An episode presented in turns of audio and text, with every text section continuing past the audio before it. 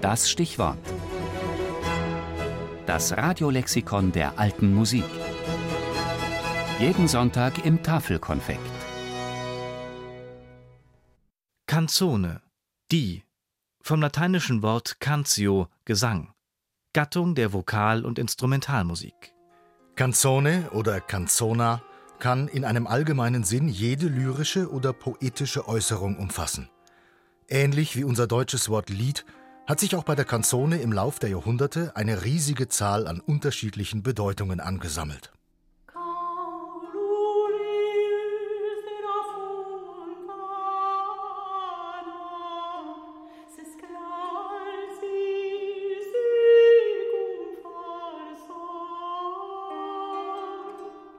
Im Mittelalter sind es zuerst die provençalischen Troubadour, die die Canzone als Gattung des gesungenen Gedichtes pflegen.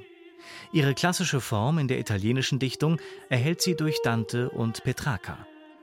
In dieser Zeit kreist die Canzone ausschließlich um das Thema Liebe. Sie besingt das Ideal der höfischen Minne, des aussichtslosen Werbens um eine unerreichbare Dame. Bei den Troubadour bilden Wort und Melodie in der Canzone eine untrennbare Einheit – die in der italienischen Lyrik spätestens mit Dante zugunsten der gesprochenen Dichtung aufgegeben worden ist. Allerdings wurde die Lyrik von Dante und Petrarca von etlichen Komponisten vertont.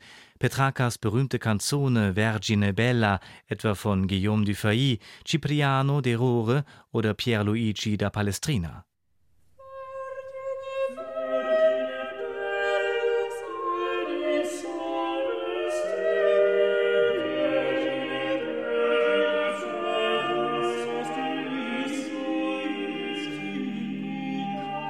Daneben wurde der Begriff Canzone stets auch als italienische Übersetzung von Chanson oder Lied verwendet.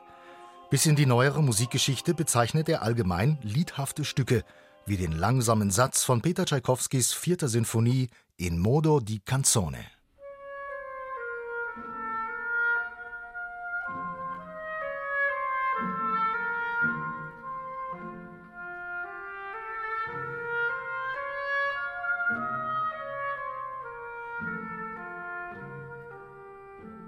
Die Canzone als Gattung der Instrumentalmusik geht auf den Usus zurück, beliebte Vokalstücke, vor allem französische Chansons, ohne Gesang nachzuspielen. Im Laufe der Zeit wurde der Bezug zur Liedvorlage freier, beschränkte sich manchmal nur auf die typische Machart, die speziell auf die Pariser Chanson zurückgeht. Der stetige Wechsel von kurzen, fugierten und homophonen Abschnitten. Bedeutende Komponisten von Instrumentalkanzonen sind unter anderem Claudio Merulo sowie Andrea und Giovanni Gabrieli in Venedig.